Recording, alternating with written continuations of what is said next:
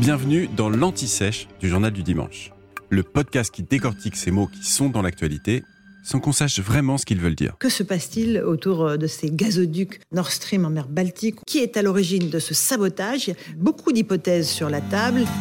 Au fait, qu'est-ce que Nord Stream? Nord Stream est un ensemble de deux gazoducs traversant l'Europe du Nord, d'où son nom. Et stream, en anglais, c'est le flux.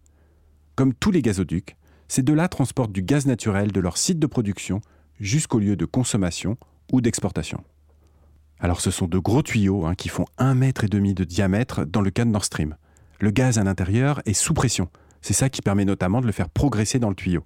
Il y a des stations de compression tous les 80 à 250 km selon les réseaux pour rehausser la pression du gaz.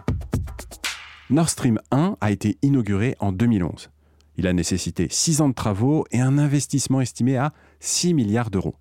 Son point de départ est situé à Babayevo, en Russie, au nord de la Finlande. Puis il file vers le sud jusqu'au golfe de Finlande, dans la mer Baltique, puis rejoint le nord de l'Allemagne, non loin de la Pologne. L'infrastructure fait au total 1222 km. 55 milliards de mètres cubes de gaz transitent chaque année par le gazoduc.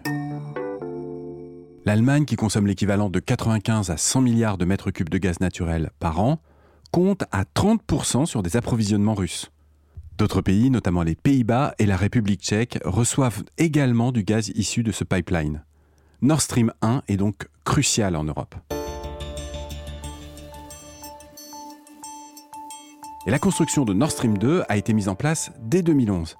L'idée était de soulager le premier gazoduc et de doubler les approvisionnements pour atteindre 110 milliards de mètres cubes par an.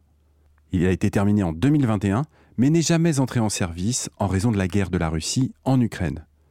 Car ces deux gazoducs sont au cœur de la guerre économique que se livrent de nombreux pays, dont la France, face à la Russie de Vladimir Poutine. Vous venez d'écouter l'Anti-Sèche du Journal du Dimanche, le podcast qui répond à la question que vous n'osiez pas poser. Je suis Vivien Vergniaud et si vous avez aimé ce podcast, mieux si vous voulez écouter d'autres épisodes préparés par la rédaction du JDD, c'est facile abonnez-vous, suivez-nous, c'est gratuit. On vous donne rendez-vous trois fois par semaine en podcast et tous les jours sur le JDD.fr. À bientôt.